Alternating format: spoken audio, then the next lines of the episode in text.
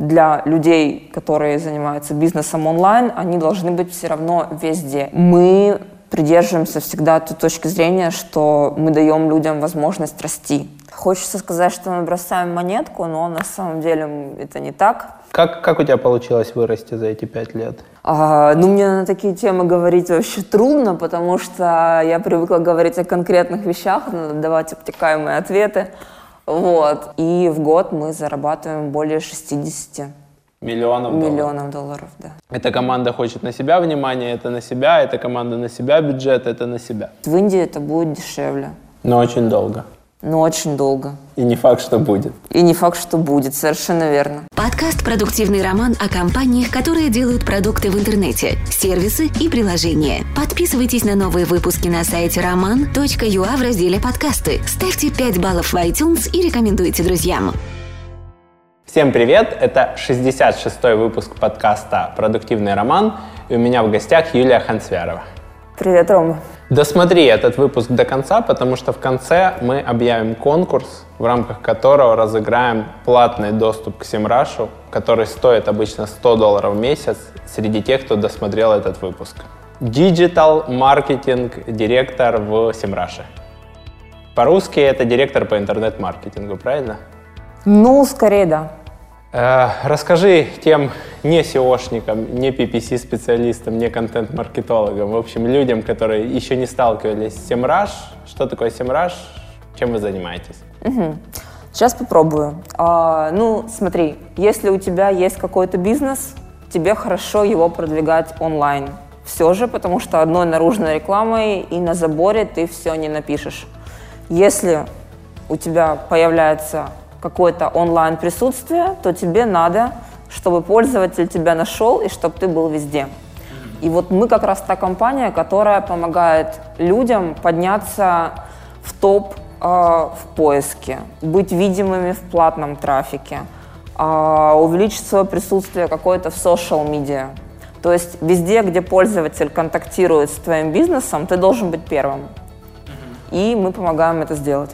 И у вас, получается, поменялось позиционирование от того, что вы вначале были инструментом для SEO-специалистов, к сейчас позиционирование mm-hmm. инструмент для visibility, да? Да, по сути, да.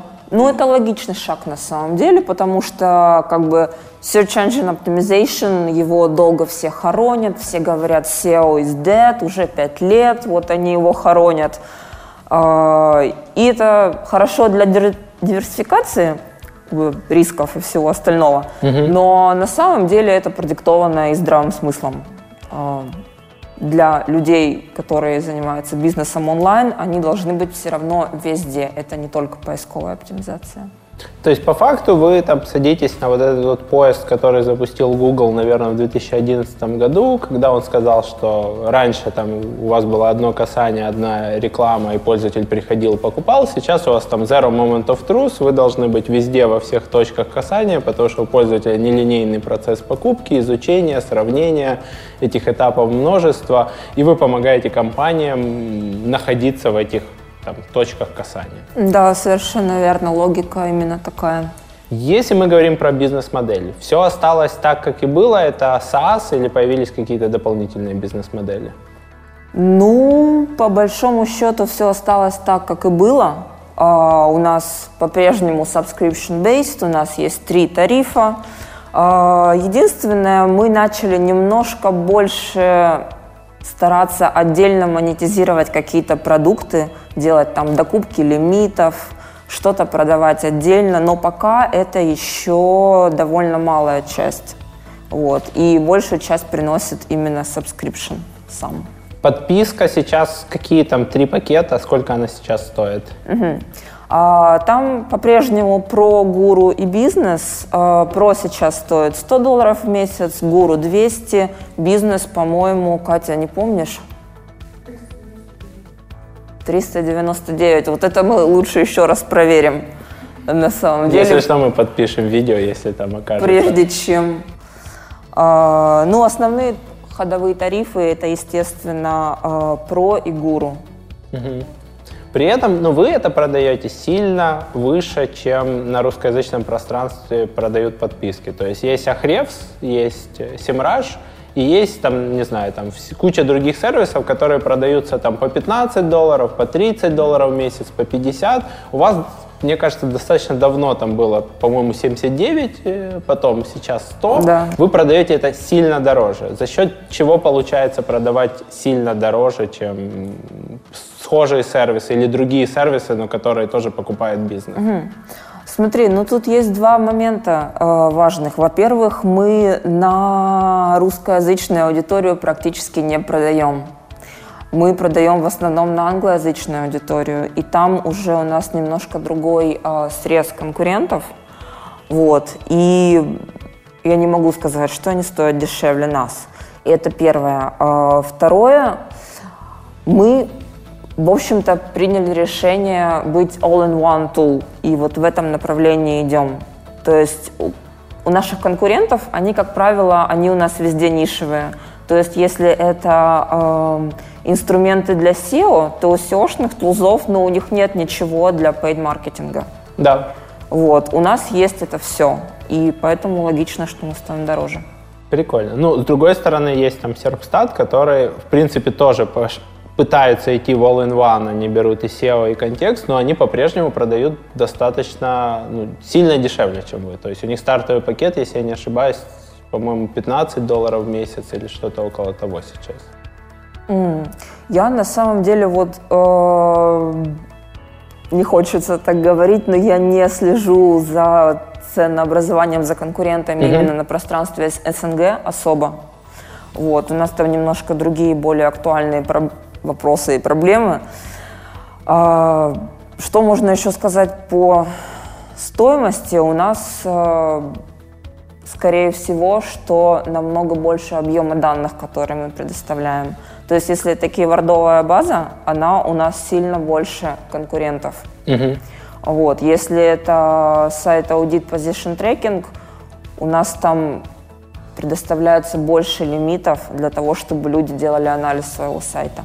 Угу. При этом у вас там, в отличие от конкурентов, именно там, я не знаю, Ахрев, Серпстат и остальных, если мы говорим про этот пул конкурентов, у вас есть еще э, мониторинг э, э, баннерной рекламы в PPC, угу. что на самом деле не самая частая как бы доступная функция. Очень много есть мониторинга в социальных сетях, там ну, у объявлений даже часто есть там ссылка, если это Facebook, если это ВКонтакте, то множество людей их парсят. В случае с э, баннерной рекламой в GDN, ну, это, мне кажется, не частый кейс, что ты в любом инструменте это можешь найти. Ну, скорее, да. Насколько вот такие вот фишки и продукты вам помогают расти, или это все равно там э, этими штуками пользуются, там, я не знаю, 3% аудитории или там 5%, и это скорее там nice to have, чем must have? Угу. А, смотри, это на самом деле очень широкий вопрос, а, потому что таких фишек у нас много. Вот ты назвал как бы display advertising. А, кроме того, у нас есть инструменты, которые тоже вот они особенно сосредоточены в новых галактиках, которыми пользуется небольшое пока количество людей, а, но мы, как бы сказать, Сейчас я подумаю. Мы пытаемся на самом деле сейчас понять, то ли они являются триггерами, эти инструменты, для покупки, то ли они действительно nice to have. Mm-hmm. Пока я скорее склонна к тому, что большая часть из них nice to have. Mm-hmm.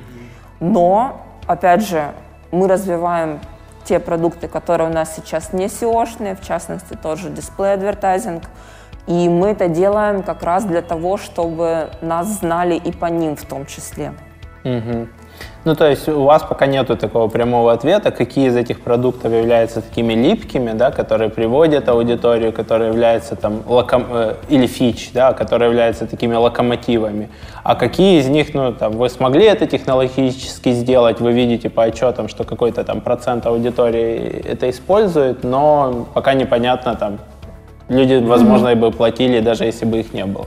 А это на самом деле вопрос э, тоже атрибуции, только не маркетинговой, а продуктовой. Угу. И вот как в маркетинговой атрибуции, как бы сколько я работаю в маркетинге, столько мы эту проблему решаем. Какое же из касаний было самым важным. И так или иначе, все равно это предмет веры, какую бы ты математическую модель туда не накладывал на вот эти все касания.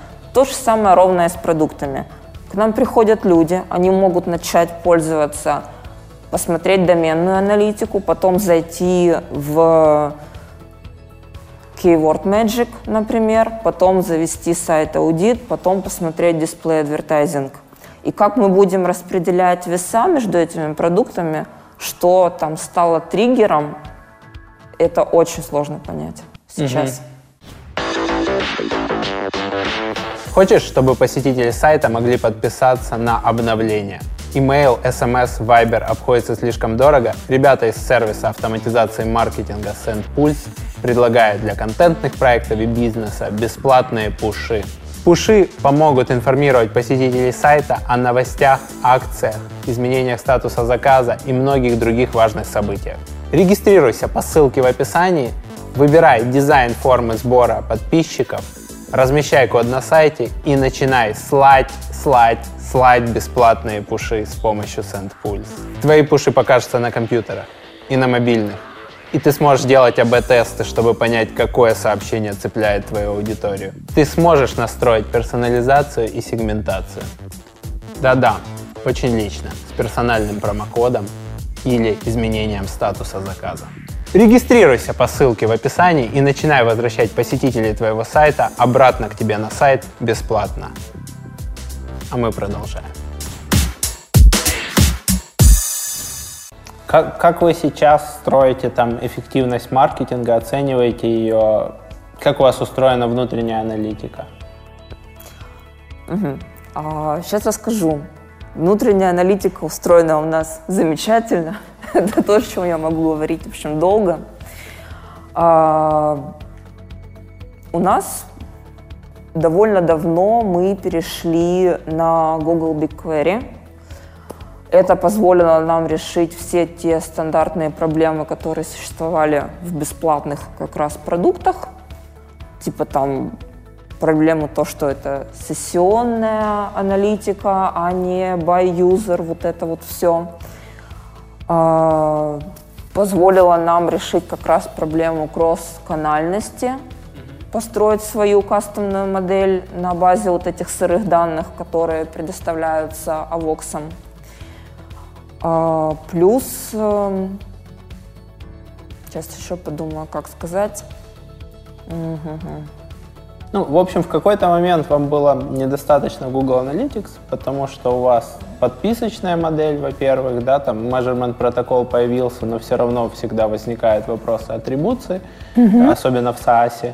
И, соответственно, вы начали искать что-то, что будет там event или user-based. Да. Поскольку Google Analytics был построен на основе сессии, а вам нужно было считать на основе ивентов или пользователей. И в этот момент вы выбрали BigQuery. Сравнивала ли ты тогда с какими-то другими системами, там, Kissmetrics, Mixpanel, Amplitude э, и так далее, которые пришли часто из мобайла, где уже есть там user-based, event-based, перестраиваемые воронки и возможность пересчитать собранные данные, или вы в какой-то момент нашли там BigQuery, и окей, BigQuery будет хранилищем, мы будем записывать все под себя сразу так, как нам надо, а не пытаться там обойти ограничения каких-то других систем. Mm-hmm.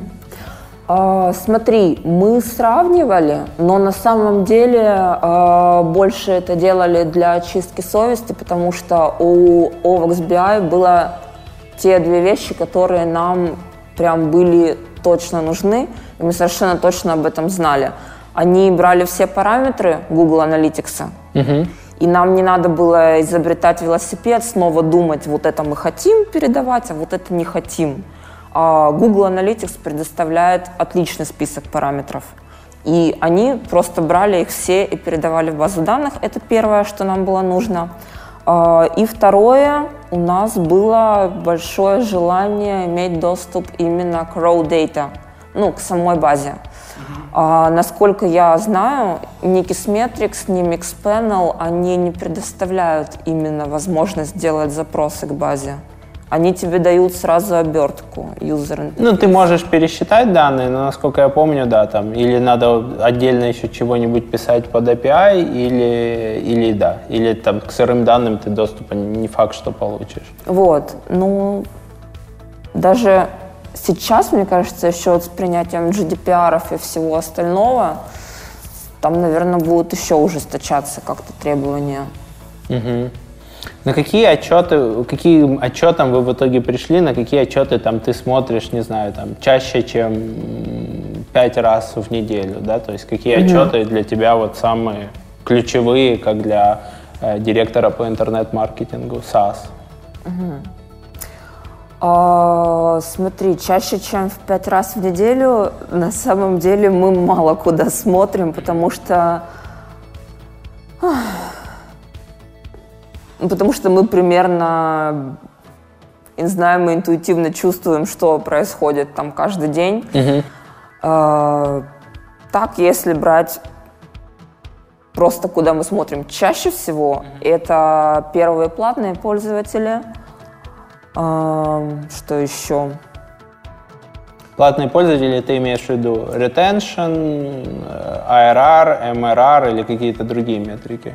Э, смотри, вот здесь я как раз имею в виду именно количество первых платных пользователей. А у нас сейчас маркетинг, ну, вот именно в настоящий момент, он сфокусирован все-таки больше на аквизишене. Uh-huh. У нас есть re-engagement пользователя, есть работа на retention, но это уже немножко более история на будущее и про развитие.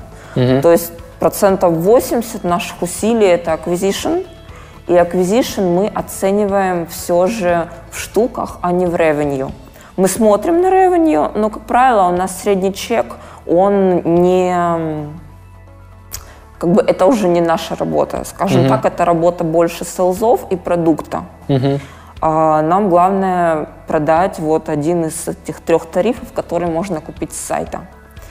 Поэтому на что мы смотрим? Мы смотрим на первых платных пользователей – а, и мы смотрим на свою модель атрибуции, которая у нас сейчас идет на основе марков чейна.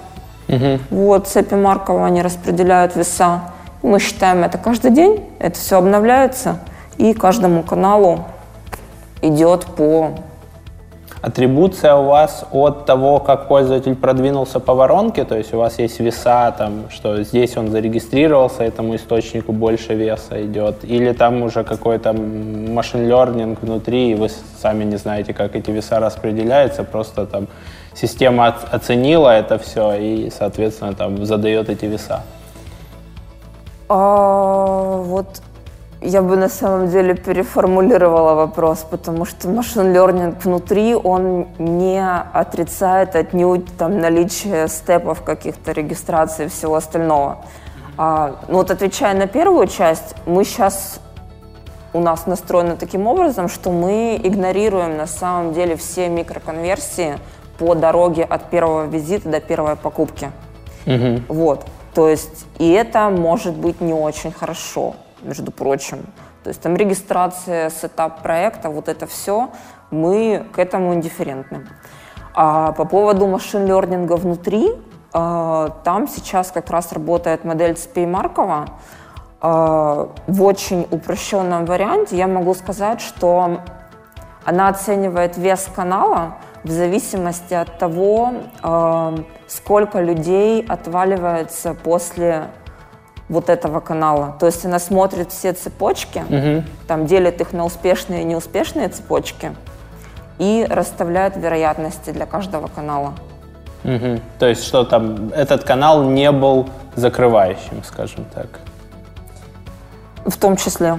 Ну, то есть там по, пришло 100 пользователей из Эдвардса, там, не знаю, 80 раз это было последнее посещение пользователя, и он в итоге не проплатил. Ну, приблизительно, да. И приблизительно так вы считаете, что вклад AdWords там такой, сравнивая это, понятно, в общем котле со всеми касаниями, со всеми каналами? Ну, скорее, да.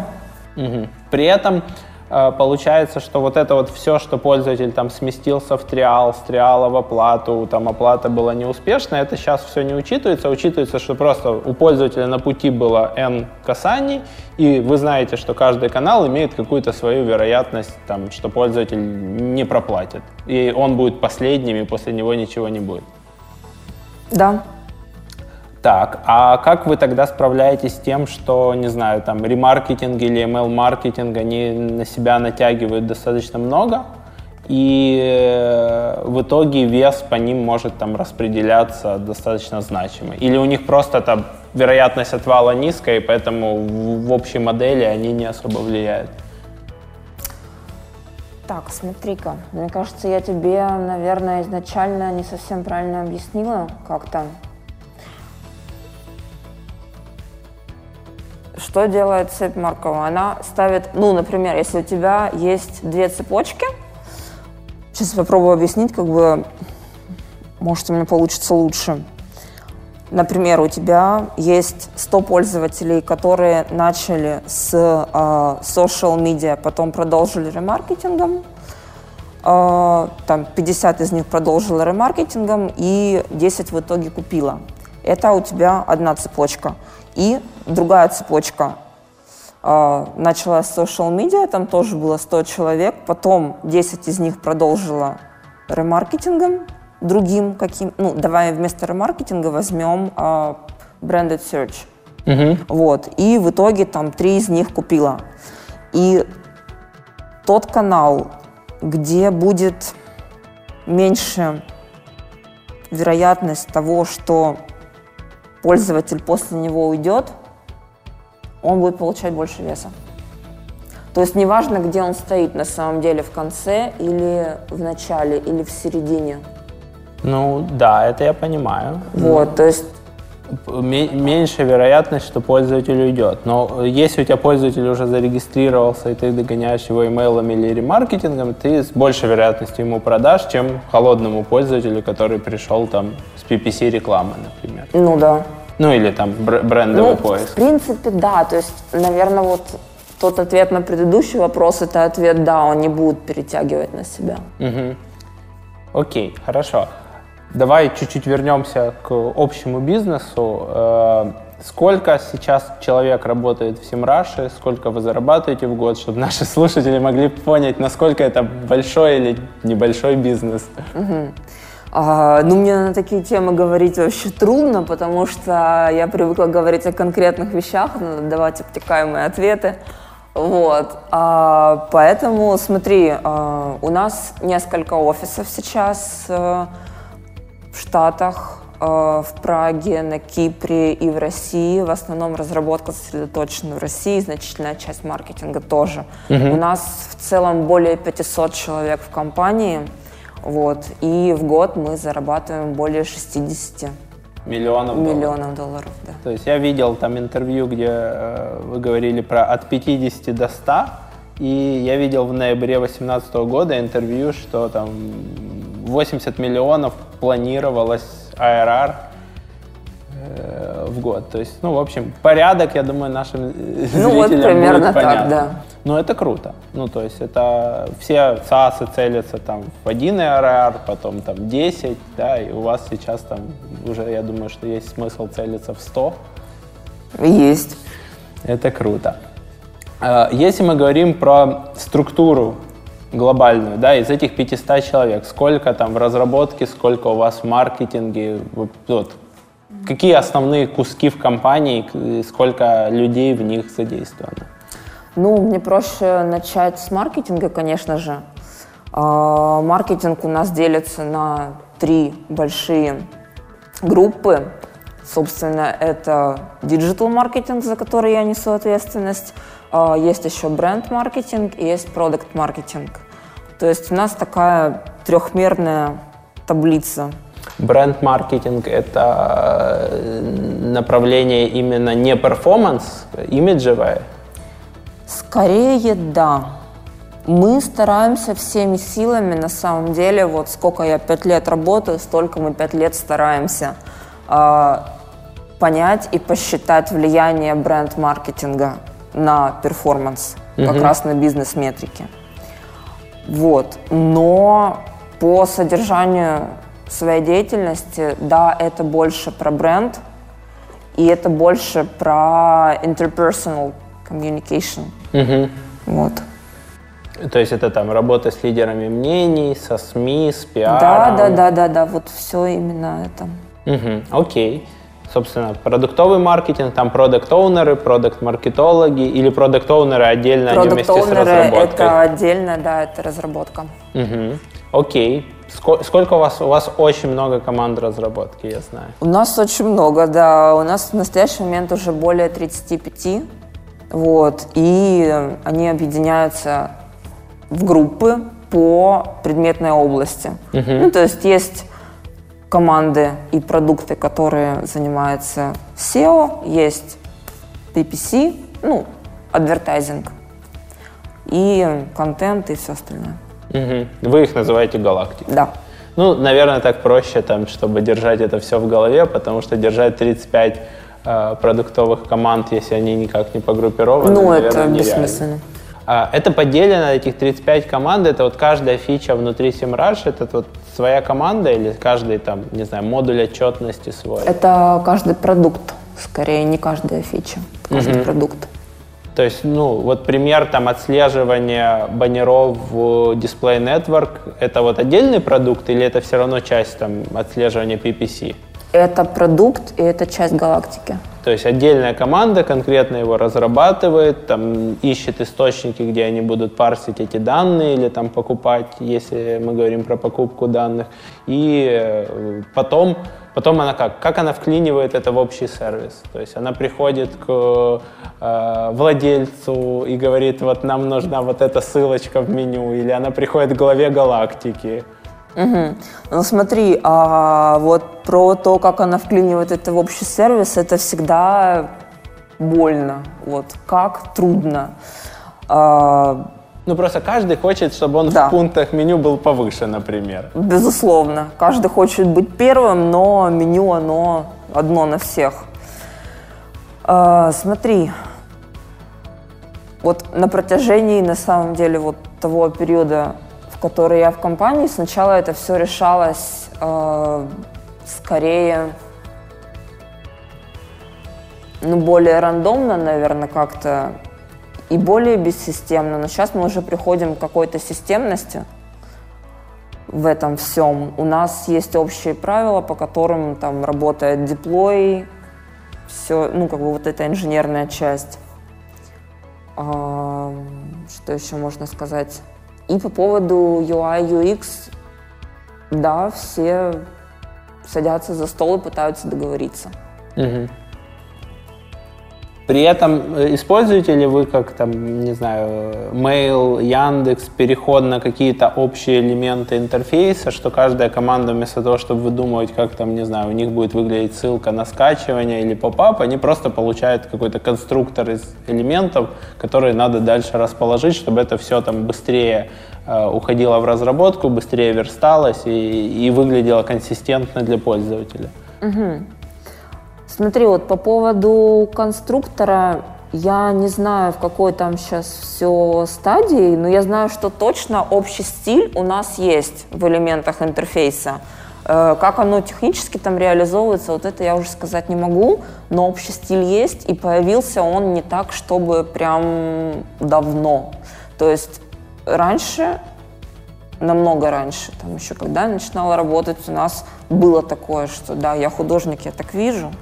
Вот. Сейчас мы двигаемся к тому, чтобы там кнопку скачивания все видели одинаково все-таки. Мгм. Скажи, в твоей части работы, которая касается там маркетинг, коммуникаций, баннера, PDF, имейлы, вы уже тоже потихоньку приходите к единому ферстилю? Или там все равно больше такой персонализации, что там одна команда там хочет баннера вот так вот запустить, вторая вот так, понятно, что логотип везде будет там плюс-минус одинаково выглядеть, да, там инвертная версия или обычная версия. Но в маркетинг-коммуникациях вы идете к стандартам или наоборот к тому, что каждая команда, вот если ей нужно донести сообщение так, значит она может использовать там весь функционал и не обязательно там, чтобы, не знаю, там было зеленая кнопка на белом фоне, а может быть там все что угодно, в зависимости от задачи, от коммуникации. А, смотри, сейчас мы идем к стандартам, но просто чтобы чтобы мне хотелось здесь подчеркнуть, стандарты это тоже не в граните отливаются. Стандарты это всегда диапазон. Угу. Поэтому здесь мы, в принципе, можем нормально соблюсти и быть гибкими, но при этом не пугать пользователя. Угу. Вот, чтобы у пользователя был как бы единый experience по всем каналам и по всем продуктам более-менее, чтобы он понимал. Угу. Вот. Ну, то есть, и еще что важно, стандарт, он тоже изменяется. Обновляется по ходу. Да. Скажи, как ты справляешься с тем, что когда у тебя много команд, много людей, то каждый из них приходит, ну там в e-commerce каждый приходит, моя акция самая важная, давай ее первой засунем, да, там э, каждый приходит, моя рекламная кампания самая важная, или там моя фича самая важная, давай в общей рассылке она будет выше, чем, чем фича соседней команды, да, потому что я так понимаю, что каждая команда замотивирована на использование своего продукта, и э, отчитывается по метрикам своего продукта. Как дальше происходит вот это вот там композирование, скажем так, чтобы общие интересы компании не страдали от того, что там эта команда хочет на себя внимание, это на себя, эта команда на себя бюджет, это на себя. Ну, как мы это делаем? Хочется сказать, что мы бросаем монетку, но на самом деле это не так. Мы стараемся максимально при прогнозировании думать головой. Мгм. То есть э, первый уровень отсечения всех идей здравых и не очень, это когда приходят люди и говорят, я хочу сделать так, то ты у него спрашиваешь, окей, а какой у тебя ожидаемый результат, как ты считаешь, когда он наступит, сколько тебе надо ресурсов. Мгм. Часть людей на этом этапе говорит, ой, не знаю, я просто вот хочу, но я не знаю, чем это закончится, ну как же, мы же не можем ничего прогнозировать. Таким людям мы говорим, что молодец, ты иди дальше погуляй, вот, на следующий год поступишь. Вот. А, помогает. Таких людей у нас становится все меньше. Дальше второй этап, когда собираются те люди, которые уже понимают, что и как они хотят, ну, как бы, как они хотят прогнозировать, какой результат они ожидают от этого, тогда мы садимся и говорим друг с другом, почему ты ожидаешь такой результат, а не другой, на чем это основано, и задаем такого рода вопросы. А Здесь уже дискуссия намного интереснее, часто она вообще продуктивнее, и часто мы собираемся, чтобы делать вариант А и Б, и заканчиваем тем, что мы делаем вариант С. Мгм. Вот, так вот решаем. То есть вы выступаете таким органом, которому нужно сдать маркетинг-план, условно. Лично я нет, это люди делают сами, и если они не могут договориться сами, то они там могут идти ко мне с этим. Мгм. Сами это кто? Это там продукт оунер с продукт маркетологом или продукт маркетолог с э, customer acquisition? Как правило, это продукт-маркетолог с Customer Acquisition. А кто, продукт маркетолог приходит и говорит, я предполагаю, что там, не знаю, что э, мы привлечем 20, на 20% больше пользователей, если запустим вот такую вот компанию. Или наоборот, Customer Acquisition к нему приходит. Да можно и так, и так, но, как сказать, ну, тут как бы ресурсы это на самом деле принадлежат Customer Acquisition специалистам, ресурсы и бюджет, поэтому к ним приходит продукт-маркетолог. Вот. А Customer Acquisition команды, они уже корректируют ожидания продукт-маркетолога. Мгм. Вот. Плюс у них есть свои планы. У Customer Acquisition. Да. Общий в целом на компанию, общий там не, не продуктово зависимый, а просто по количеству там зарегистрированных, платящих и так далее. Да, но не на компанию, а на канал. На канал, то есть конкретно там AdWords, Ну Bing да. и так далее. Да.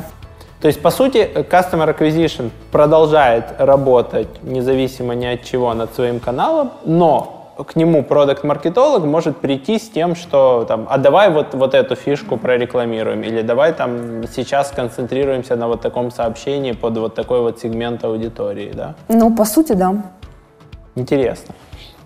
Интересно, потому что получается, что в этом случае э, продукт-маркетолог, он скорее может докинуть каких-то там бешеных идей, часть из которых может не сработать, потому что у него нету канала специфичного опыта, но с другой стороны, если он достаточно верит или достаточно убеждает Customer Acquisition или сделал как минимум какой-то гигиенический слой домашней работы, то, соответственно, они вместе с Customer Acquisition могут прийти к работающему решению. Ну да, по сути так и делается. Но для этого именно и задумана эта матричная структура. Угу.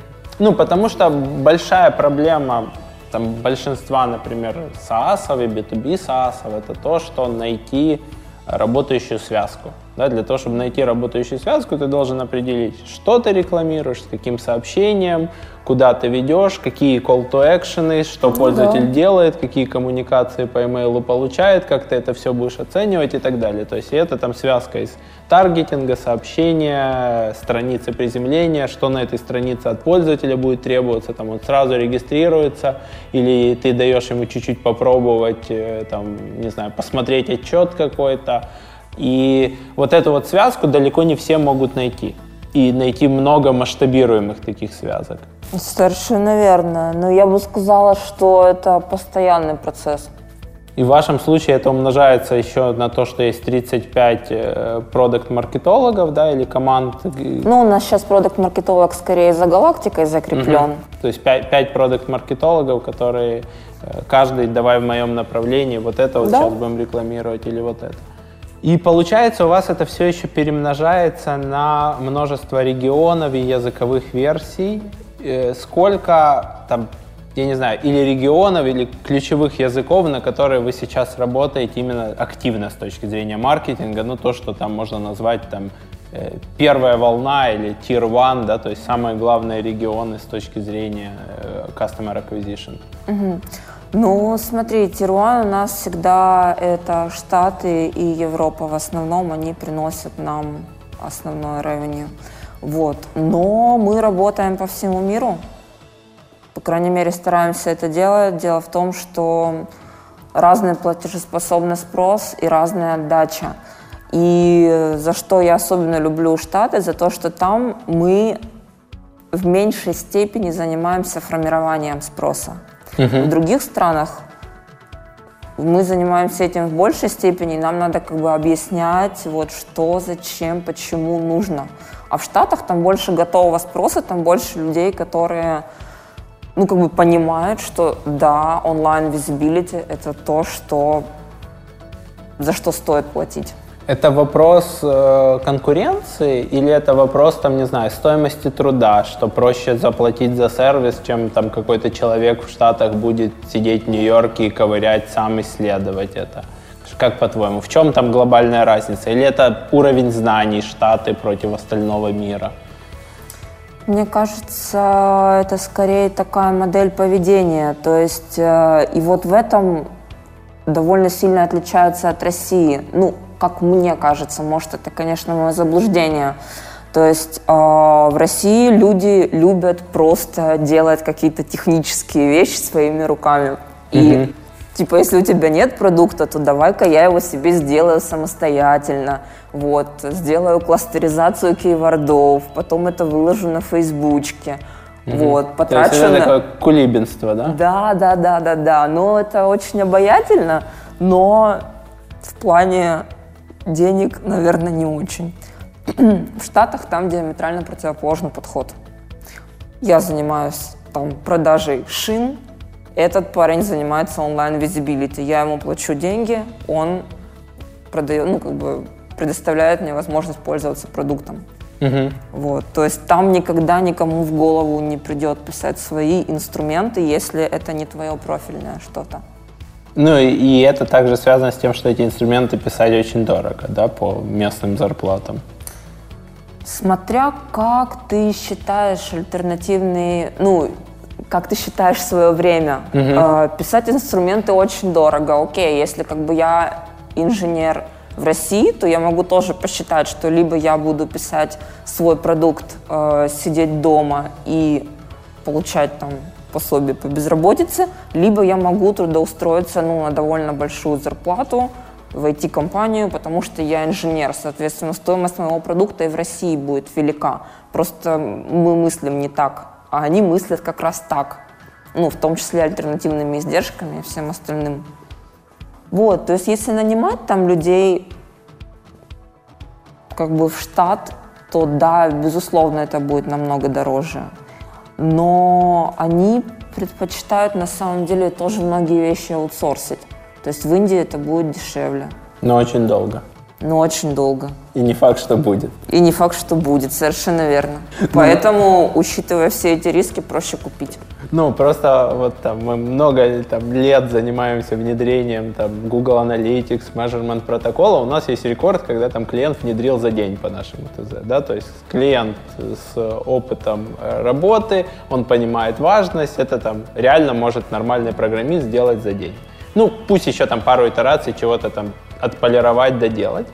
В среднем у нас это занимает там, два месяца, пока там данные поступают чистыми. Ну, я имею в виду не внедрение, а пока там уже все данные поступают чистыми, там программист учел все сценарии, они же могут забыть, что там у них один шаблон на мобайле, один на десктопе. Мы выступаем в этой роли, э, иногда в роли QA, да, там не всегда у клиента есть отдельный QA, а программисты не всегда там сами хотят это все дебажить.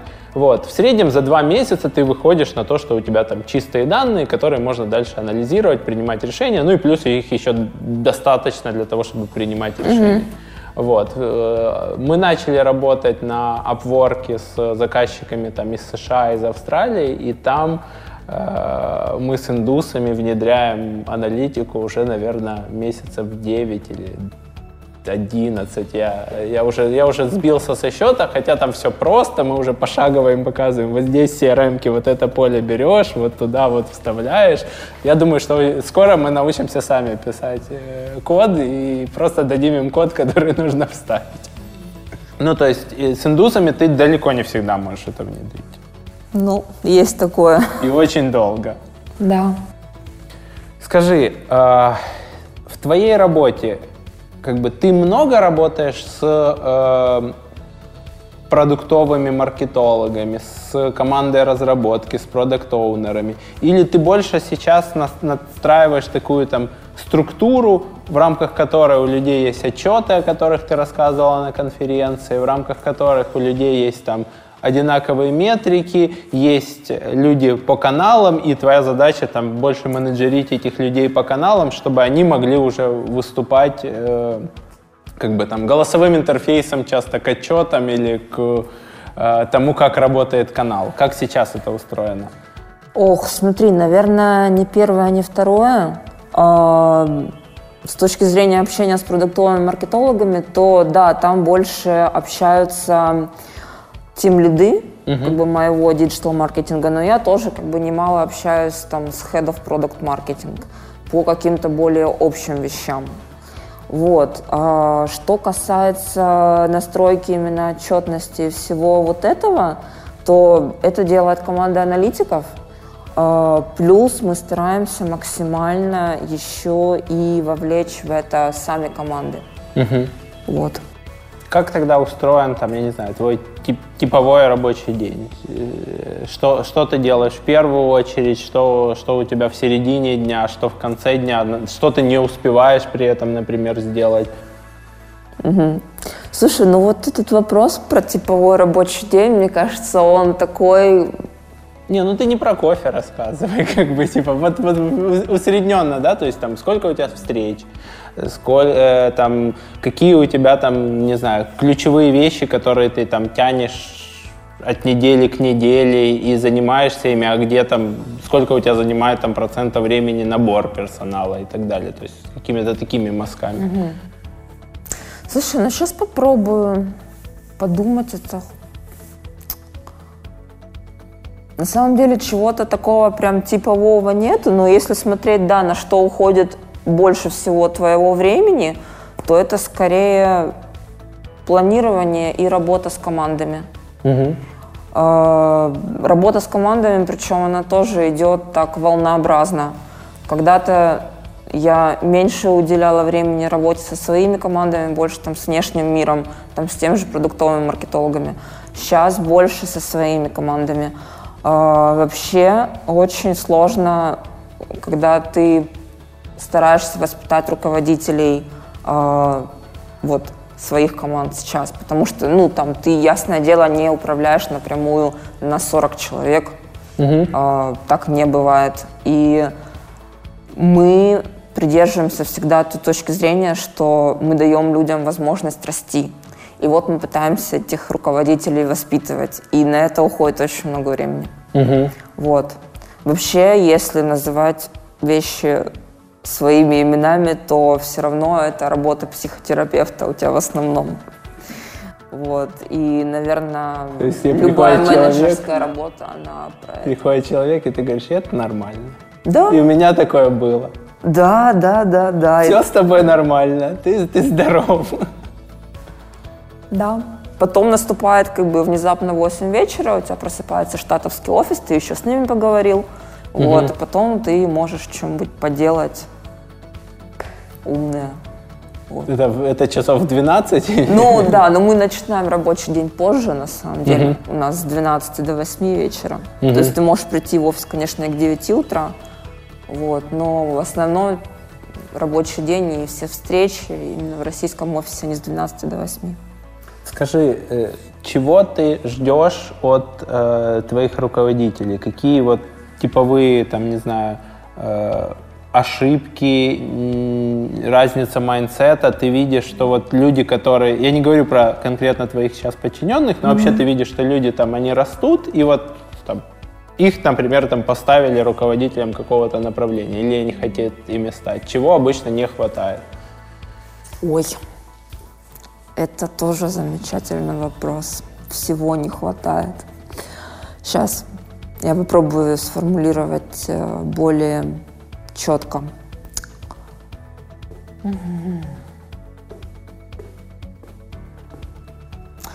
Людям, как ни странно, не хватает э, на первых порах, и хорошо, если оно потом появляется, не хватает системного мышления и не хватает веры в собственные силы.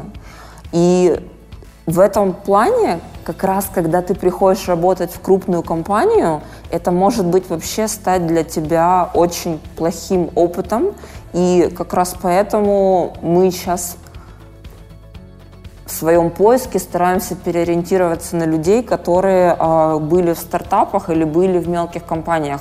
Потому что вот это системное мышление и понимание того, что э, окей, молодец, ты стал руководителем, давай ты подумаешь сразу про все, как бы то, что я буду делать, как оно отзовется на всех окружающих меня э, инстансах. Угу. Вот.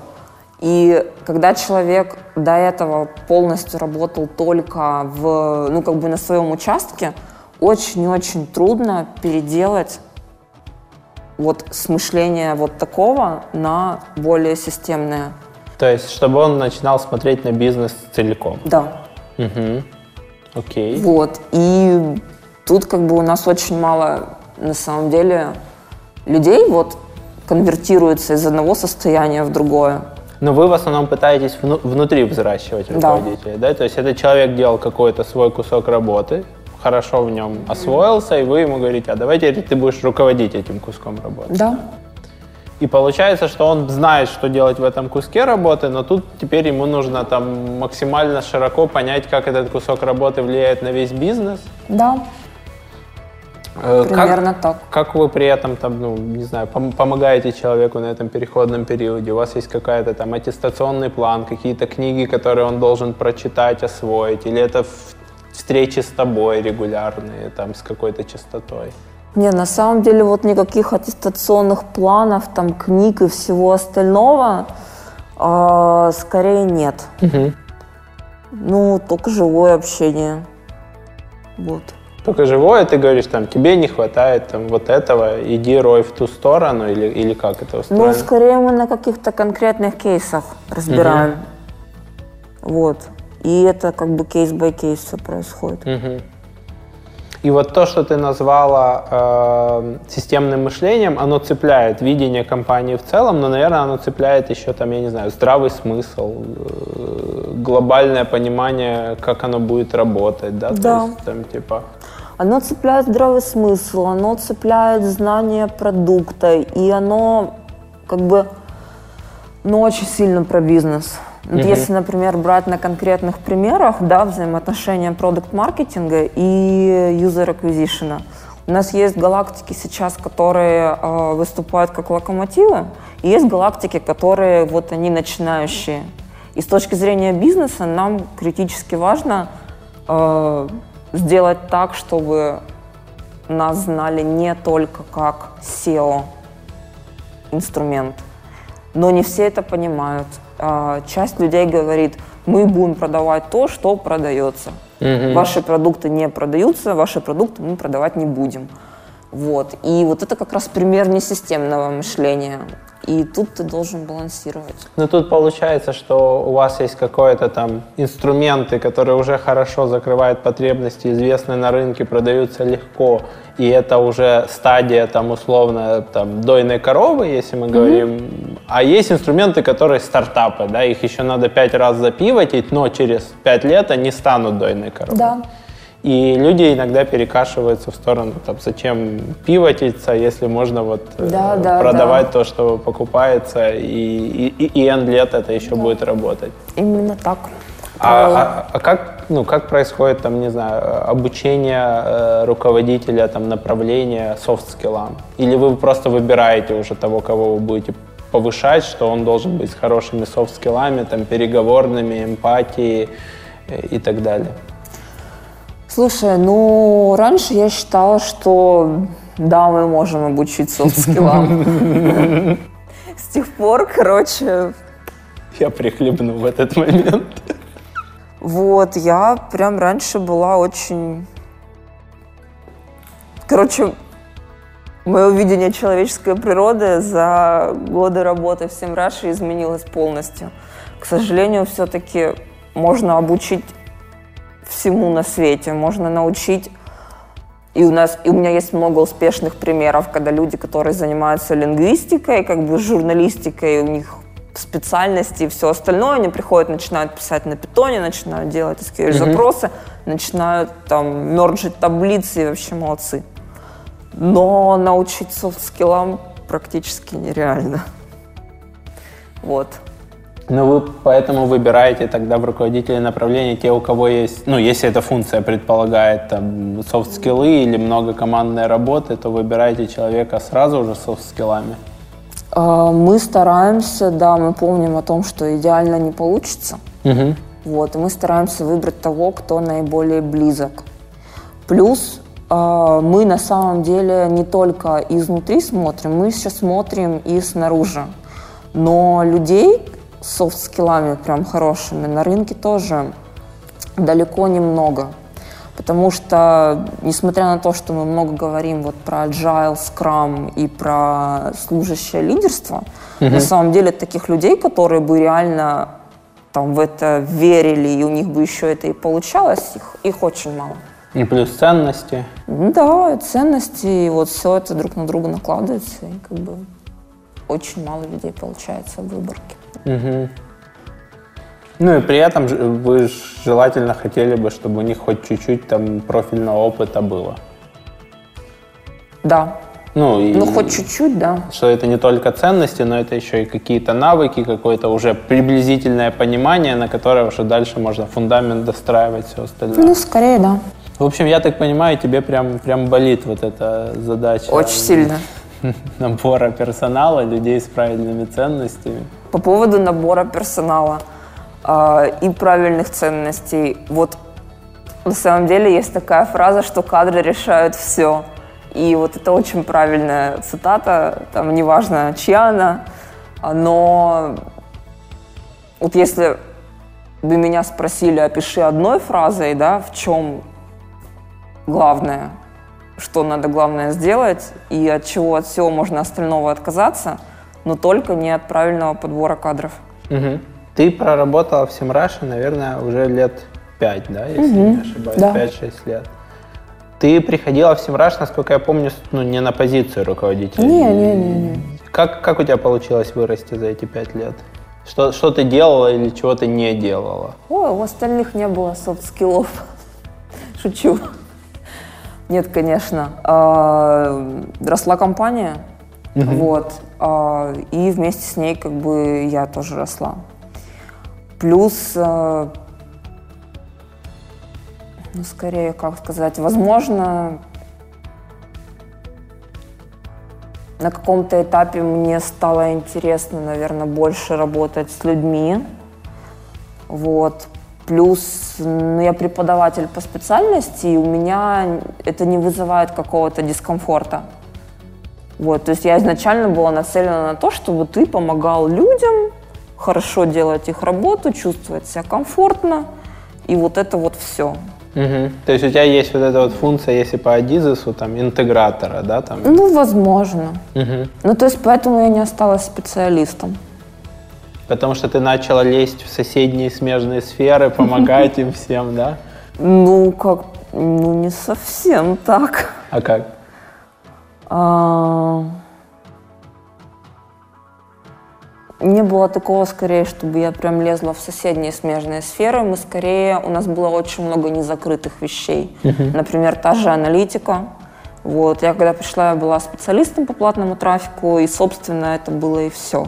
И у нас был еще один email-маркетолог. Вот. Ну и другие как бы то, что относилось к бренд-маркетингу, то как бы оно так к нему и относится. Угу. Вот, то есть я скорее там создавала процессы. То есть ты брала на себя ответственность за и, ну, и новые направления, типа того, разбиралась да. в них? Да. А потом уже потихоньку там занималась набором персонала уже под эти направления, когда становилось mm. понятнее, что ты не справляешься сама или там, ну, что не хватает да. людей. Наверное, скорее так. То да. есть это вопрос про ответственность, да, еще? Да, в принципе, да про ответственность и про то, что, ну, и чего ты бы, наверное, ожидала от э, руководителя направления, что это людям должно быть не все равно. Да, ну это мы по дефолту ожидаем, что людям должно быть не все равно. Ну, то есть про активность, ответственность, людям не все равно, им интересно mm-hmm. этим заниматься, они готовы этим заниматься много. Да. Я, насколько я помню, ты, э, ну не знаю, как сейчас, но тогда, когда мы общались и я тебя консультировал, ты работала и по выходным, по-моему, мы там то ли ну, да. вечером, то ли в субботу созванивались. Да, да, было дело. Вот, там, по-моему, ты даже из дому ты созванивалась. Mm, наверное. Сейчас ты работаешь понедельник-пятница?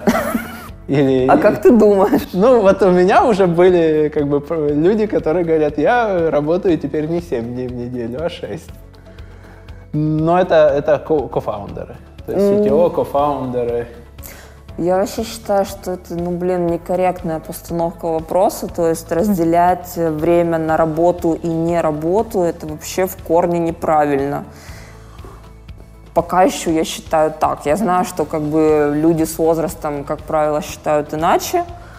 Но тут, мне так кажется, когда ты задумался о вопросе, я сейчас работаю или я сейчас отдыхаю, да, сейчас и немного работаю, ли я отдых... работаю. Да, немного ли я работаю, это вообще звоночек о том, что, возможно, тебе надо изменить свою работу как-то. И вот мне в этом плане очень повезло, потому что IT-компания как раз, она по своему духу такая. То есть, когда программист решает задачу, он не может вот закрыть ноутбук, уйти и закончить думать. Это не работает. Ну, нет, и есть такие люди, да, вот. но, но глобально, глобально я сталкивался с людьми, мы там, не знаю, там делали клуб интернет-маркетологов или вечером собирались там на, на пиццу, на бильярд, на настолке и продолжали обсуждать какие-то там маркетинговые да. вещи. Я встречал людей, которые прям там, вы что, мы же не на работе, зачем мы столько обсуждаем? Мы такие, так это не работа, это просто интересно. Ну вот, когда, видимо, уже у людей заканчивается какое-то накопления вот этих знаний, тогда, значит, пора что-то менять. Угу. Ну, то есть ты не делишь, у тебя нет вот этих границ, где там работа, где, где отдых, это все какой-то ну... поток, который просто несет, и, и иногда в этом всем есть отпуск или нет? Ну, есть иногда отпуск, да. Как часто ты э, Вот сходила недавно. Но это скорее отпуск э, не от задач, а отпуск от коммуникации. Угу. То есть вот здесь как бы я прям соглашусь. И это я тоже поняла именно для себя там в последние, ну, 2-3 года, наверное. Вот, потому что как бы главная работа руководителя – это твоя коммуникация, твое умение убеждать, а твое умение убеждать, оно не резиновое. Вот.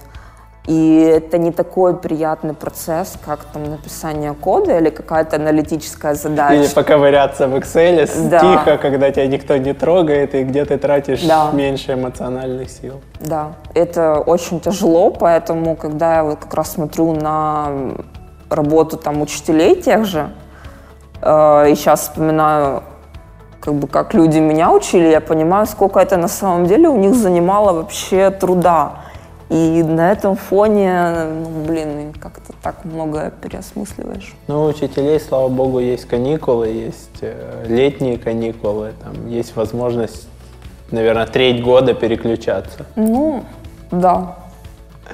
Мы переходим к заключительной части интервью. В этот момент я дарю подарок. Это Обалдеть чашка, которую можно использовать много-много раз и приходить в кофейни и говорить мне в мою с собой, меньше загрязнять окружающую среду, плюс упаковка там биоразлагаемая, в общем. Спасибо, Рома. В общем, теперь ты сможешь теперь пить больше кофе. кофе. чашка.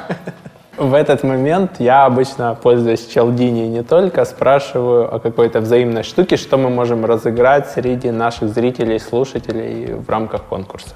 Угу. А, смотрите, мы долго думали, что же мы можем вам предложить. Ну, давайте мы попробуем разыграть а, месячный доступ Pro. Который стоит 200, да. 200 долларов. 100 долларов. 100 долларов. А, мы его разыграем среди тех, кто подпишется на канал, поставит лайк под видео и напишет в комментариях любой вопрос, впечатление от выпуска. И мы выберем один из комментариев, который получит приз стоимостью 100 долларов. Окей. Спасибо тебе большое, что пришла, поделилась опытом. Удачи проекту. Mm. Спасибо тебе, мой внимательный зритель, что досмотрел до сюда. Ставь лайки, подписывайся на канал, пиши в комментариях, нажимай колокольчики. В общем, не скучай и следи за новыми выпусками «Продуктивный роман». До новых встреч. Пока-пока. Подкаст «Продуктивный роман» о компаниях, которые делают продукты в интернете, сервисы и приложения. Подписывайтесь на новые выпуски на сайте roman.ua в разделе «Подкасты». Ставьте 5 баллов в iTunes и рекомендуйте друзьям.